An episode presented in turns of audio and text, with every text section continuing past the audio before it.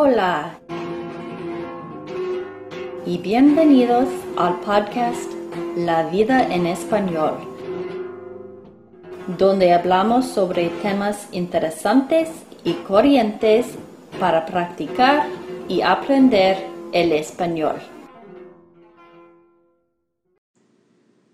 Hola y bienvenidos a La vida en español. Rob Brendel, el pastor de mi iglesia, la Iglesia Unida de Denver, me ha dado permiso a interpretar sus mensajes. Y esto es uno de esos mensajes. Todavía estoy practicando y mejorando mi español, ah, así que yo sé que hay errores en estas interpretaciones, pero pienso que las ideas principales se comunican. Así que gracias por tu paciencia y gracias por escuchar. Bienvenidos al sermón de la semana de la iglesia Denver United. Aquí está un mensaje de Pastor George Towers.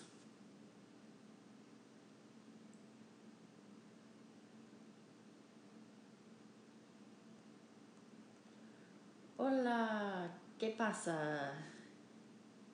Gracias por estar aquí con nosotros en este fin de semana del 4 de julio.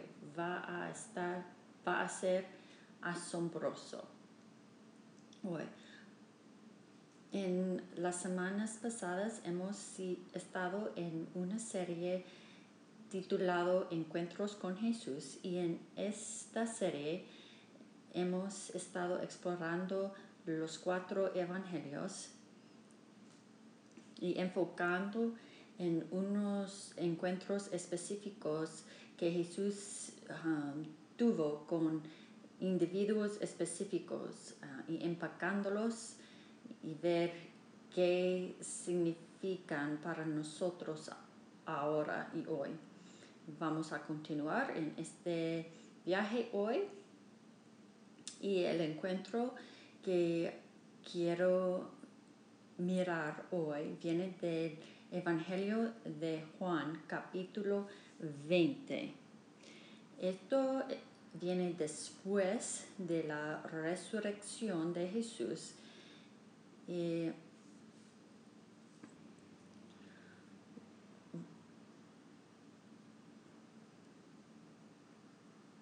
vamos a empezar leyendo en Juan capítulo 20, versículo 19 y vamos a leer hasta a través de versículo 29.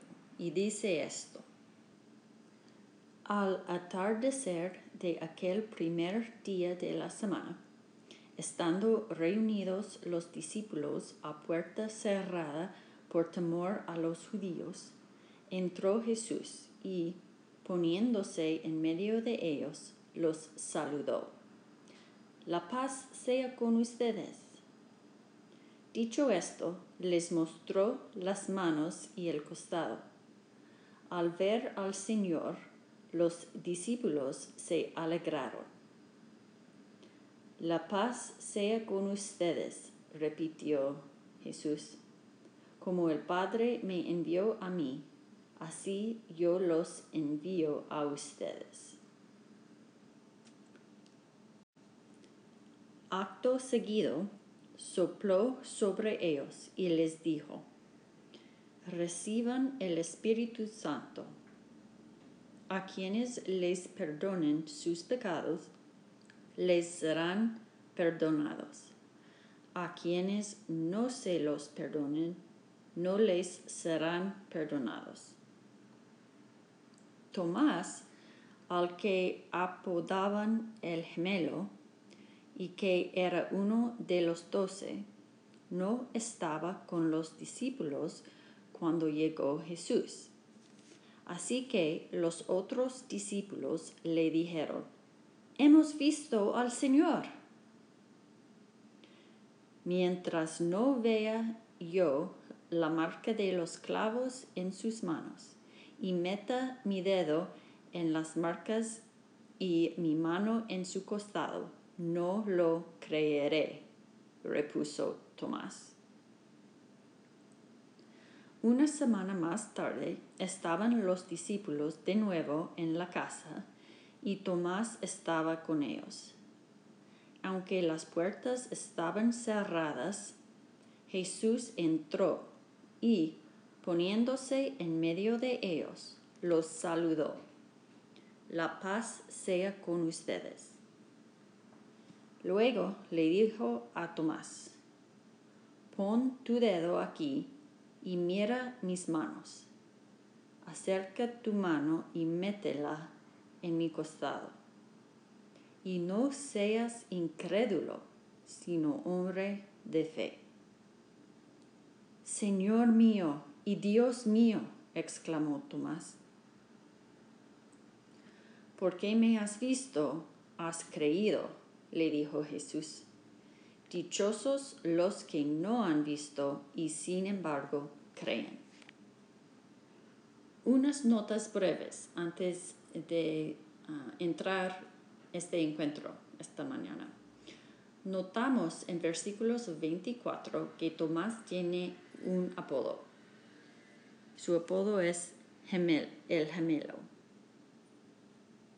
En griega es Didymus. Entonces, cuando hablamos de Tomás hoy, yo puedo ah, referir a él como Tomás o el gemelo, es el mismo hombre. Segunda cosa es de este encuentro es que Tomás recibe este apodo que otro apodo que ha estado pegado a él por miles de años y es Tomás que duda o Tomás el dudoso.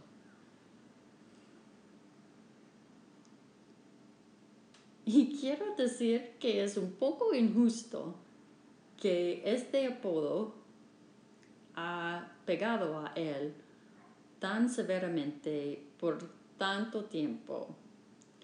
En verdad, no llamamos a Pedro Pedro hundiendo o Pedro que hunde um, para la, única, la, única vez cuando trató de caminar en el agua y no terminó muy bien. Entonces, pero este apodo ha pegado a Tomás y yo, yo no creo que es justo.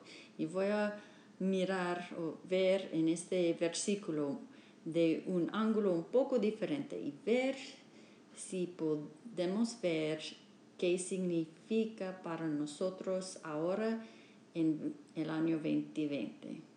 Entonces, eh, mi título de este mensaje hoy es La cosa que piensas necesitas. La cosa que piensas que necesitas. Vamos a orar. Espíritu Santo, muéstranos lo que realmente necesitamos. Amén.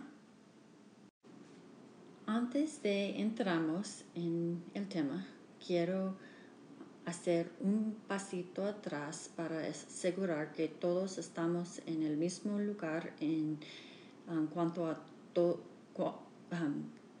dónde estamos en la historia de Jesús.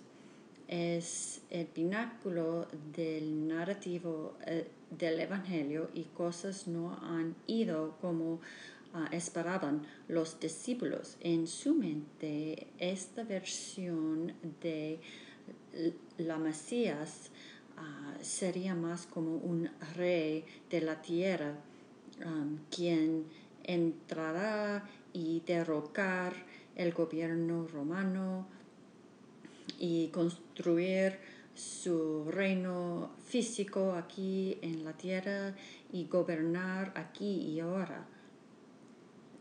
Y no realmente, no realmente va en esa manera. En vez de Jesús ocupando una posición de poder en un trono, sus discípulos lo encuentran aferrado a un,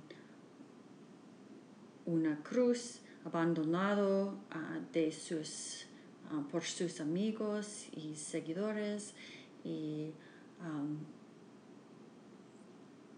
y murió una muerte de criminal. Ustedes y yo sabemos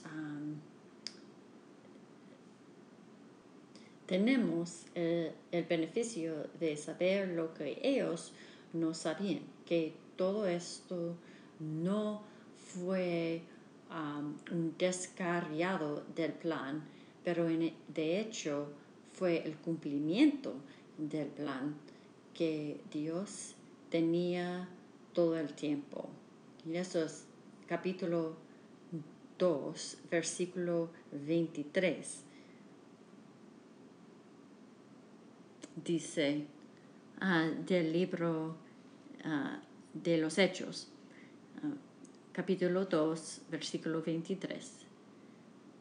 Dice, este fue entregado según el determinado propósito y el previo conocimiento de Dios. Y por medio de gente malvada, ustedes lo mataron clavándolo en la cruz. Sin embargo, Dios lo resucitó, librándolo de las angustias de la muerte, porque era imposible que la muerte lo mantuviera bajo su dominio. Y debido a lo que Él cumplió en la cruz, Jesús derrotó el poder eh, del pecado y muerte y reconcilió nosotros a Dios y alzó victorioso sobre todas cosas. Y debido a esa realidad, tú y yo podemos ser reconciliados a Dios. Debido a esa realidad, nuestros pecados han sido separados de nosotros tan lejos que es el este del oeste. Debido a esa realidad, Dios nos ha invitado en su familia como hijos y hijas y nos ha invitado en su socio en restaurar y construir su reino aquí y ahora como será en los cielos. Entonces, eso es donde estamos. Es después de la resurrección, Jesús ha resucitado de la muerte y está empezando a hacer tus primeras apariciones a sus discípulos. Antes, en Juan capítulo 20, hace una aparición a María Magdalena, afuera de la tumba, pero más allá de eso, no ha um, mostrado su mismo a otro de sus um, seguidores. Y esto es donde uh, encontramos. los discípulos están arriba en una habitación con la puerta cerrada, tienen miedo porque piensan que ah, el destino de Jesús va a ser el destino suyo.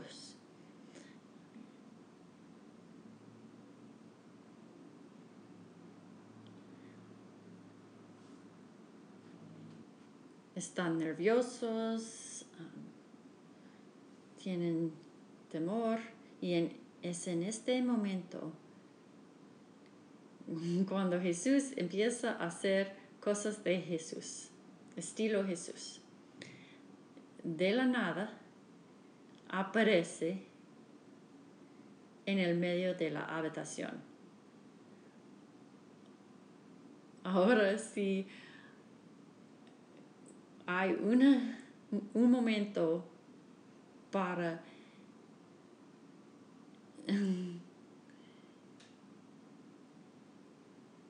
para ver esta escena. Yo, yo quiero ver este escenario, este escenario. Ellos um, ya están, um, tienen miedo y en ese momento Jesús es como, va como Houdini y aparece como puff.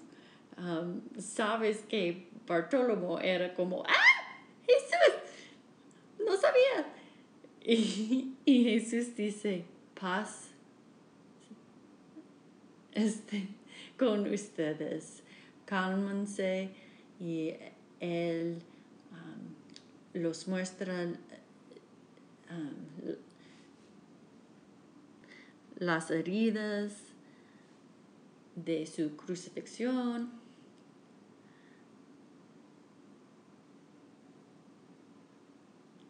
Aprobando a ellos que Él es, quien ellos piensan Él es y um, es vivo y Él da aliento respira en ellos. Puedes imaginar la energía en esa habitación. Un grupo de tipos como acabamos de ver nuestro Señor morir hace unos días y aquí está, ha regresado, ah, el trato está hecho están en, las nubes, pero hay un problema y lo vemos en versículo 24. Dice que Tomás, al que apodaban el gemelo y que era uno de los doce, no estaba con los discípulos cuando llegó Jesús. Tomás perdió la reunión. Uno de los doce quien seguía a Jesús por tres años. No sabemos dónde estaba, pero sabemos que no estaba allí. Lo perdió. Y sus amigos hacen lo que buenos amigos hacen y dijeron todo a él. Como estábamos en la habitación, las puertas estaban cerradas, en Bartolomeo, o Jesús apareció y Bartolomeo era como, ¡ah! y él nos mostró su costado y sus heridas y sus manos y estaba como él estaba allí y en versículo 25 vemos la respuesta de Tomás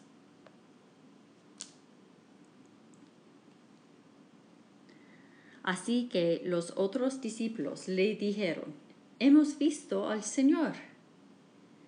Y él respondió, Mientras no vea yo la marca de los clavos en sus manos, y meta mi dedo en las marcas y mi mano en su costado, no lo creeré. Tomás dice, no creeré a menos que a menos que. Y entonces da su lista. Son las tres cosas que necesito um, para creer lo que me has dicho. Número uno, necesito ver las heridas en sus manos. Número dos, necesito poner mis dedos en ellos. es un poco extraño ahí. Como estaba contigo el número uno, pero número dos un poco extraño.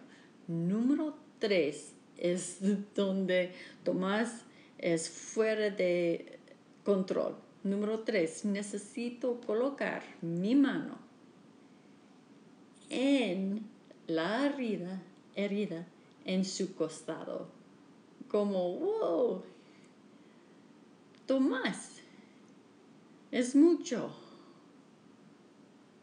Pero es como, estos son las tres cosas que necesito, las dimensiones de mi duda. Estos son las cosas que necesito lo, para creer lo que me acabaron de decir. Y es de este lista y este momento donde Tomás recibe su apodo por siempre de dudoso. Y para ser justo, él está durando totalmente ahora. Él no lo cree. Sus amigos han dicho lo que pasó. Ah, y Tomás, él responde como, no, no estoy de acuerdo, creo que no, creo que no. Él no cree que pasó. Él totalmente dudó. No, sin duda, él dudó. Pero, ¿sabes quién más dudó la resurrección de Jesús? Empezamos con todo el mundo. ¿Sabes lo que estoy diciendo? Nadie creía, aunque múltiples veces Jesús dijo, voy a ser matado y voy a regresar en el tercer día. Y creo que cero personas estaban parados frente de la tumba en la tercer día contando atrás como 10, 9, 8, toma su, su cámara, 5, 4, ahora vamos. No, nadie estaba ahí. ¿Sabes quién más dudó la resurrección de Jesús? Todos sus discípulos. El mismo grupo de personas a quien él acabó de revelar su mismo. Todos dudaban. Podemos ver un ángulo diferente de estos acontecimientos post-resurrección en el libro de Lucas capítulo 24. En su uh, cuento dice que temprano en la mañana de domingo un grupo de mujeres fueron a la tumba con especies funerarias um, para ungir el cuerpo de Jesús. Y esperaban, como todos, que el cuerpo estaría ahí, porque normalmente cuando personas mueren, ah, mantienen muertos. Así que llegaron y la piedra ha sido removido, no hay cuerpo unos ángeles aparecen y dicen no está aquí, ha sido resucitado, resucitado de la muerte, lo hizo y recordaron ese grupo de mujeres que Jesús predicho eso, que sería traicionado, crucificado y que um, resucitará. Resucitará. Y uh, vemos su, su respuesta en, en Lucas capítulo 24, versículo 8. Dice, entonces ellas se acordaron de las palabras de Jesús. Al regresar del sepulcro, les contaron todas estas cosas a las once y a todos los demás. Las mujeres eran María Magdalena, Juana, María la madre de Jacobo y las demás que las acompañaban. Pero a los discípulos. El relato les pareció una tontería, así que no les creyeron. entonces, ve esto, es como la misma cosa, un grupo de gente quien tuvo una experiencia con Jesús resucitado y van a decirlo a otro grupo de gente que no estaban ahí. Y la respuesta de los discípulos es que es como nah no estoy de acuerdo. No puede ser creo que no como ellos no lo creyeron tampoco. Tomás dudoso, que, de dudando todo el mundo. Seremos, seamos justos. Todos dudaron Nadie creyó, todos dudaron. No puedes, um, puedes culparlos. Es un, suerte, una suerte de historia loca, ¿no? Y no tuvieron la experiencia personal. Y yo entiendo porque ellos dudaron. Todos de ellos dudaron. Una palabra breve de duda. Yo creo que duda, dudar es un poco como cavar. Y eso es lo que trato de decir. Si yo tomo una pala y cavar en el suelo y hacer un hoyo, un espacio, un vacío, eventualmente llenará o estará um, llenado con algo. Normalmente personas cavan agujeros, hoyos, Ah, no por diversión, pero con propósito a llenarlo con algo o sacar algo ah, del suelo. Pero lo que hacen están creando un vacío que eventualmente estará ah, llenado con algo. Y pienso que nuestras dudas Ah, funcionan similarmente.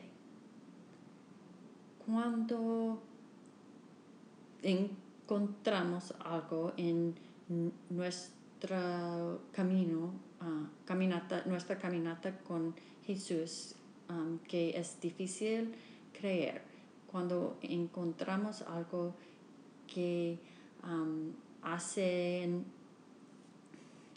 la fe y confianza y creencia una reta. Nuestra duda cava un hoyo en nuestra fe. Nuestra duda cava un espacio, un vacío. Mi fe, que yo quiero creer, pero mi fe tiene hoyos en ella. Como Tomás, quiero creer, pero ah, la cosa entera parece ah, loco y los muertos no regresan. Y es que él quiere creer, pero su duda a su fe tiene hoyos en ella. Duda cava un hoyo, crea un vacío en nuestra fe. Pero afortunadamente creo que las la buena noticia es que servimos un Dios que ama llenando espacios vacíos. Servimos un Dios que ama llenar espacios vacíos. En Efesios capítulo 1, versículo 23, hablando de Jesús, dice que Cristo llena todas cosas en todas partes con sí mismo. Él llena todas cosas en todas partes con sí misma. Y no puedes llenar algo que ya está lleno. Para él llenar algo tiene que ser oh, tiene que haber un espacio, un vacío en nuestra fe. Y quiero decir que la duda crea un espacio que Dios quiere llenar. Tu duda crea un espacio que Dios quiere llenar. Y lo vemos en el encuentro me encanta eso de nuestro Dios. Él no estaba contento de dejar sus discípulos en su duda y desesperación. Regresa para ellos, para que ellos puedan tener su propio personal experiencia um, con Jesús en esa habitación arriba y el mismo Dios que regresó um, para los discípulos um, lo, lo, hizo para Tomás.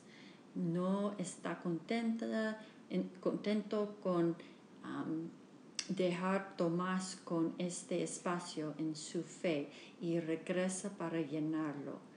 Nuestra duda crea un espacio que Dios quiere llenar, pero aquí es la cosa. Él puede no llenarlo con la cosa que tú piensas que necesitas. Nuestra duda crea un espacio que Dios quiere llenar, pero Él puede no llenarlo con la cosa que tú creas que necesitas. regresamos a la historia en Juan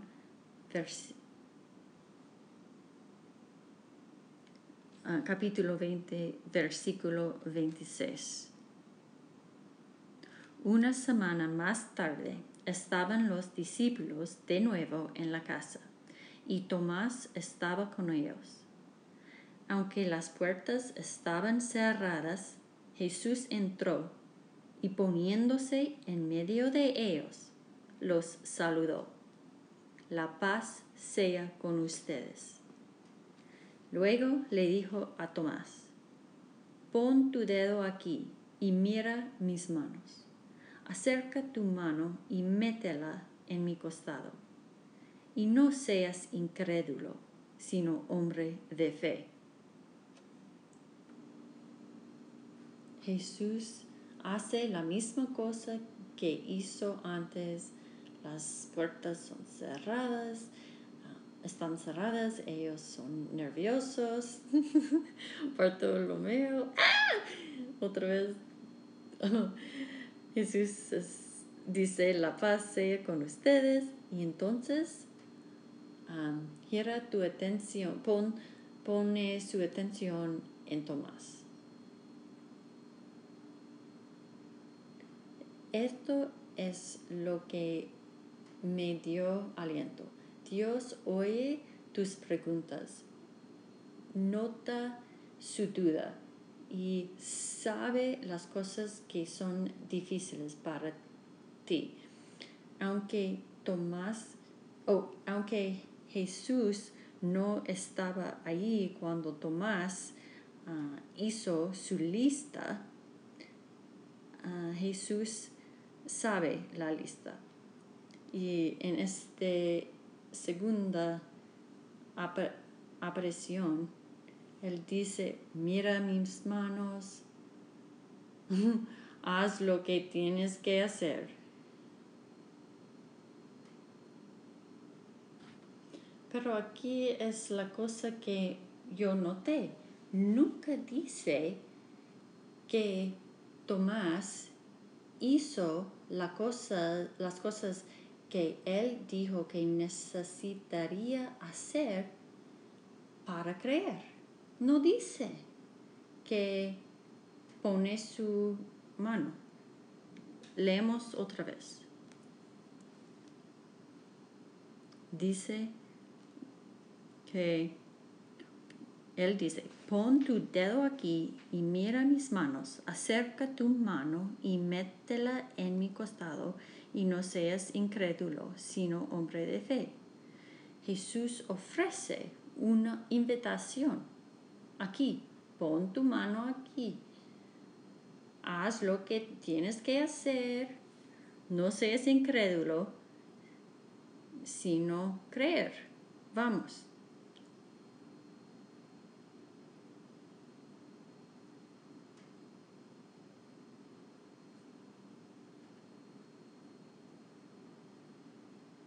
Y eh, la respuesta de Tomás, él dice, Señor mío y Dios mío.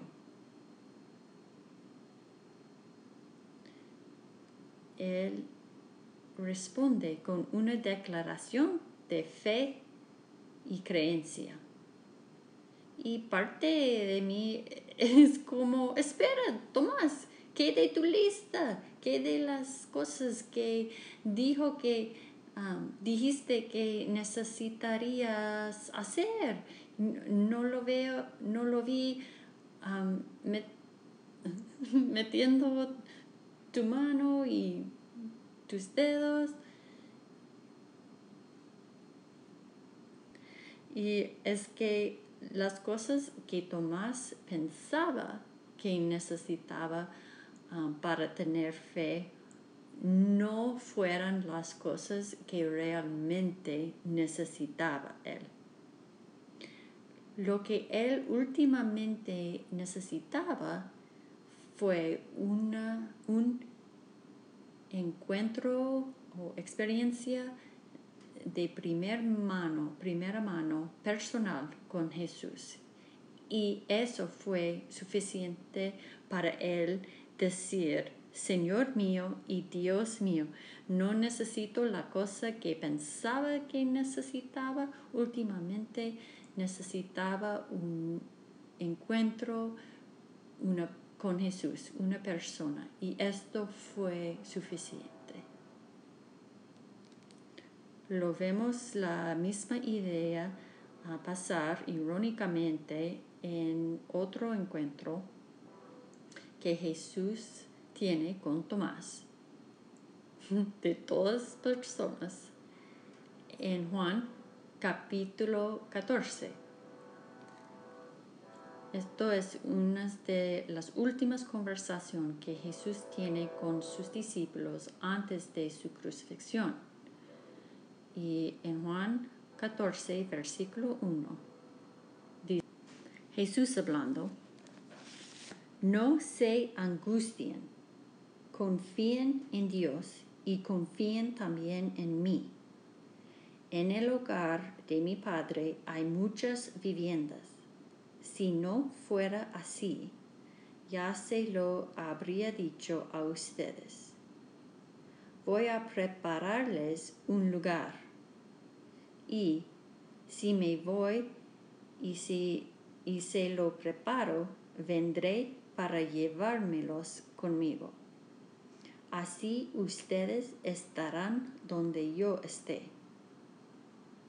Ustedes ya conocen el camino para ir a donde yo voy. Dijo entonces Tomás, Señor, no sabemos a dónde vas, así que, ¿cómo podemos conocer el camino? Jesús está diciendo a sus amigos, estoy por irme, pero no preocuparles, estoy preparando un lugar, voy a regresar a llevarles conmigo donde estoy y no preocuparles, no preocupeles, saben el camino a donde estoy. Y me encanta Tomás. Tomás es como una pregunta. Mm, no, no sabemos, Señor. Es como, espera. Mm, si no sabemos a dónde vas, entonces, si no sabemos el destino, el lugar, cómo, cómo saberíamos el camino. No estoy tratando de dudar, solamente tratando de averiguar cómo podemos ah, saber el camino si no sabemos el lugar. Él hace una pregunta y crea un espacio. Y Dios hace lo que siempre hace. Viene a llenar ese espacio, pero no con la cosa que Tomás piensa que necesita. Él responde a la pregunta en otro nivel, todo otro nivel. Ellos dicen, no sabemos el camino. Y Jesús dice, yo soy el camino, la verdad y la vida. Nadie llega al Padre sino por mí. Tomás pensaba que necesitaba una ruta, pero lo que él realmente necesitaba era una um, revelación, que la cosa no es sobre mapas, pero una persona. Jesús dice, yo soy el camino. Tú sabes el camino, no porque sabes todos los detalles, pero que conoces a mí. La cosa que pensamos que necesitamos no es más información, no es mapas de Google, no es más contenido, no es una ecuación. Jesús dice, yo soy el camino. Que necesitamos realmente que va a llenar las ollas en nuestra fe um, de, de nuestras preguntas y dudas es una persona, un encuentro con Jesús y Él es suficiente y el resto siempre tiene una manera de caer en su lugar, en el lugar propio. o um, apropiado. ¿Tienes dudas?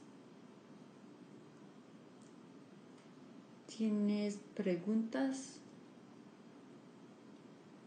Yo sé que yo sí los tengo.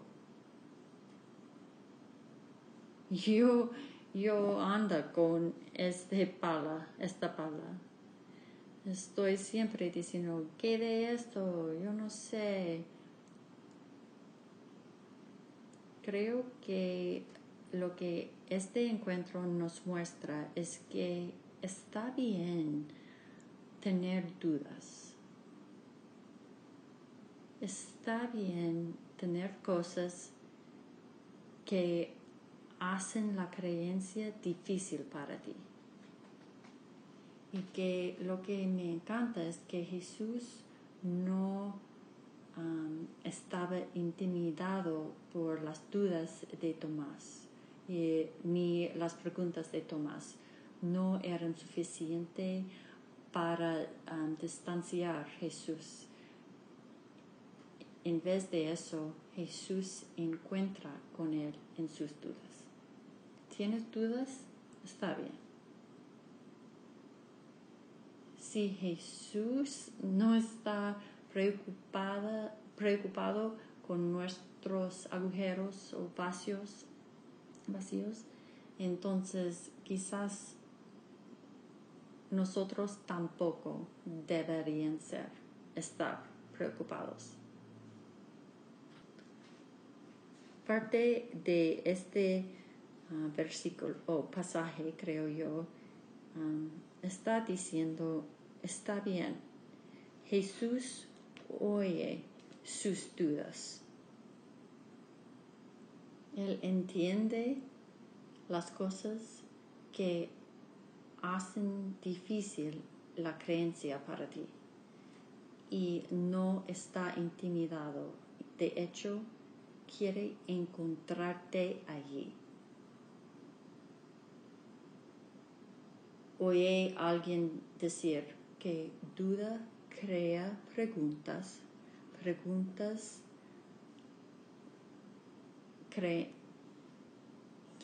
preguntas conducen a respuestas y respuestas conducen a una fe más profunda y confianza más profunda en Jesús.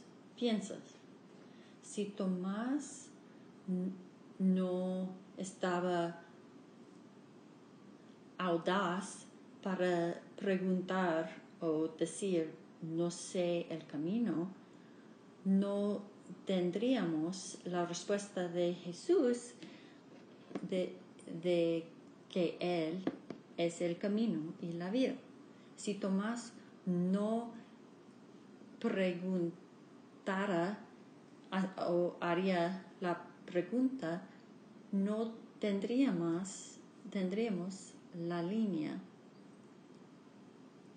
um, de Jesús que dice, dichosos son ellos quien creen sin ver. Él está hablando de tú y yo, ustedes y yo. Y ninguno de nosotros hemos visto Jesús eh, como humano, pero sin la pregunta, la duda, el hoyo, no, no hubiera sido algo para Jesús para llenar.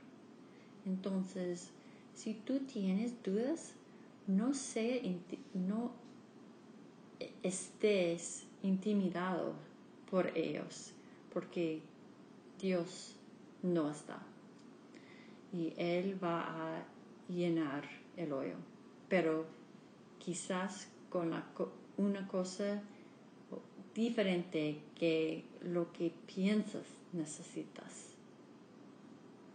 Todos nosotros tenemos alguna versión, un hoyo en nuestra fe.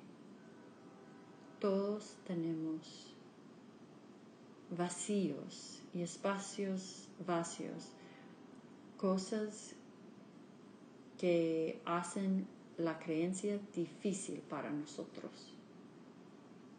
Y esa dificultad crea una brecha, un requicio, un espacio en nuestra, nuestro alma, en nuestro corazón. Para ti quizás es algo literal que quieres creer, pero estás tratando de averiguar lo que significa la escritura y la, ciencia, cómo, cómo cabieron los animales en el arca y todo eso. Esto es el espacio donde Dios quiere encontrarte. Para otros de nosotros, la cosa que hace creencia difícil es que una relación um, salió mal y estás um, haciendo preguntas como algún día seré entero de nuevo y hay, hay un espacio en su alma y Dios quiere llenarlo. Quizás perdió un trabajo y estás empezando a dudar y hacer preguntas. ¿Va a Dios proveer para mí? ¿Realmente Él es está, tiene conocimiento de esto y esto crea un requicio en tu fe, en tu alma. Hombre, Dios quiere llenar este espacio vacío. Pero la cosa que va a llenarlo con, que vamos últimamente vamos a ser sostenidos por no es algo externo. Si tú tuvo una relación que fue, que fue mal, yo oro que Dios trae a alguien más para ti. Si tú perdió un trabajo, yo creo que Dios quiere proveer um, finanzas y trabajos y sustento para ti, pero últimamente lo que va a llenar ese hoyo en su alma, este, esta brecha en tu fe va a ser un encuentro personal con una persona y esa persona es Jesús Cristo. Él quiere ah, fluir en este espacio vacío y hacer para ti lo, que nada más puede hacer. Está bien tener dudas, está bien tener cosas y situaciones que hacen difícil para nosotros creer. Pero la cosa que, que, últimamente Dios quiere llenarlo con es su mismo. Y oro eso para ustedes hoy. Quizás eres alguien que está mirando sobre la cerca a la cristian, cristianismo y estás pensándolo, pero tienes muchos, muchos hoyos y um, equipaje y, tienes que arreglar todo esto antes. No, no tienes que arreglar nada antes. Viene, ven con tus maletas, ven con tus espacios vacíos. vacíos. Esto es parte de toda la cosa. Hay espacio para ti. Y quizás para ti hoy es el día que, en que decides, quiero seguir a Jesús a pesar de mis preguntas y mis dudas, voy a traerlos conmigo y Dios va a llenar esos hoyos con su mismo. Y quizás hay otra persona que ha experimentado algo que ha dificultado la fe para ti. Y mi oración para ti hoy es que tengas un encuentro con una persona. Jesús dijo, yo soy el camino. Y la cosa que piensas que necesitas probablemente no es la cosa que necesitas en el largo plazo. Jesús quiere llenarte con un encuentro personal que solo viene de Él. Así que Jesús, gracias por tu palabra. Dios, oro que algo que me que dije que solamente es mi opinión o es de mí puede caer, pero um, puede tu palabra quedar en nuestros corazones hoy. Oro por cada persona escuchando que tiene oídos.